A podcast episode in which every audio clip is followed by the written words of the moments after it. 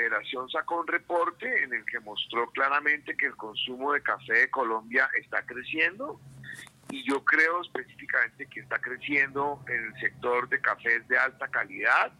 o cafés especiales y creo además que hay un gran, eh,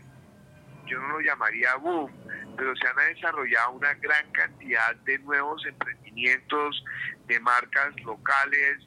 eh, que están haciendo un trabajo muy importante en las zonas cafeteras,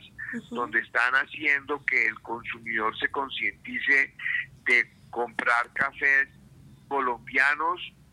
de origen colombiano, tostados por colombianos, y sobre todo se está haciendo evidente que el caficultor consuma el café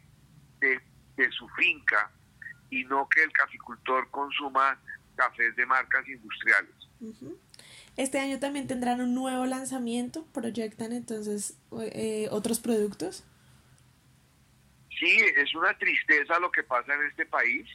Tenemos un gran lanzamiento que tuvimos que frenar el año pasado, porque a pesar de que el presidente Duque le pidió al Ministerio de Salud de Alinima que tenía que tener la regulación para los cafés con CBD o los alimentos con CBD.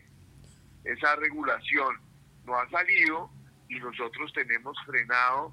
un producto que es un café con CBD que creemos que va a tener un gran tiene un gran potencial en el mercado por todos sus beneficios para la salud